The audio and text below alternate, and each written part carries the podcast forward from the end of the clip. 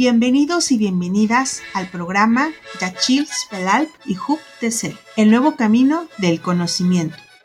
Este episodio forma parte del programa de formación para colectivos productivos de las comunidades indígenas celtales de la zona selva del estado de Chiapas.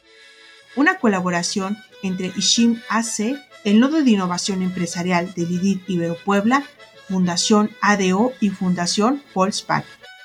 Con este programa buscamos contribuir al desarrollo de capacidades comunitarias desde sus propios valores para que generen alternativas de autogestión y vida digna, mediante la formación en la modalidad de microlearning.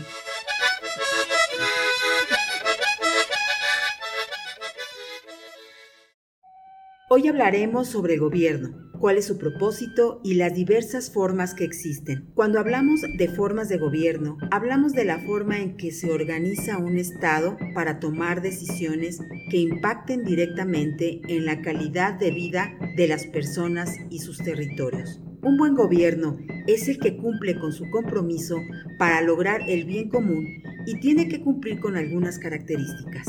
A. Debe ser legítimo, es decir, estar dentro del marco de la ley. B. Debe ser transparente, es decir, no ser corrupto. C. Debe ser eficaz, es decir, hacer uso correcto y responsable de los recursos del Estado.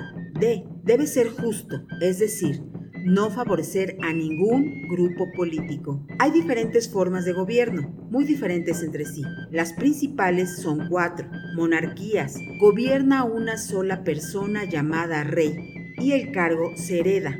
Actualmente, algunos países europeos como España e Inglaterra mantienen monarquías junto con otros sistemas de gobierno. Aristocracia. Gobierna un grupo de personas que cuentan con estudios y pertenecen a familias adineradas. Democracia. Es un sistema representativo, es decir, se elige una proporción de la población para gobernar y en ella se pretende que cuente el criterio de la mayoría a través de elecciones. 4. República. Administran el poder mediante instituciones y están divididas en tres poderes, ejecutivo, legislativo y judicial. México se considera una república democrática, es decir, que contamos con la división de poderes y al mismo tiempo tenemos representantes y elecciones. Sin embargo, tenemos fuertes problemas de corrupción. Hace falta que los funcionarios públicos verdaderamente trabajen por los intereses de la población y que los representantes políticos generen acuerdos que permitan proyectos continuos en el tiempo y no cada administración pelee con la anterior para instalar su propio proyecto de nación. Esto también depende del papel que las personas asuman como ciudadanos, pues sin la participación constante y activa, la democracia se debilita.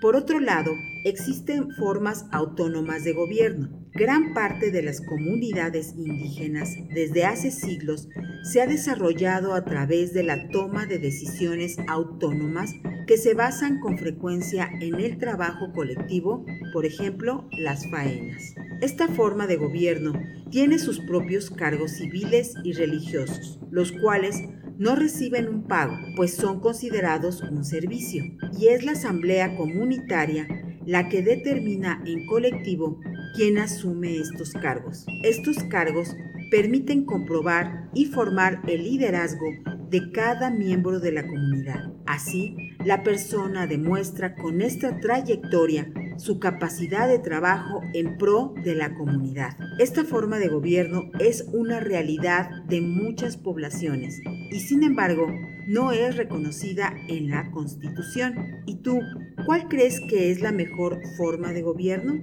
¿Consideras que haces tu parte para contribuir a un buen gobierno? Recuerda, organizarse vale la pena. Hasta la próxima.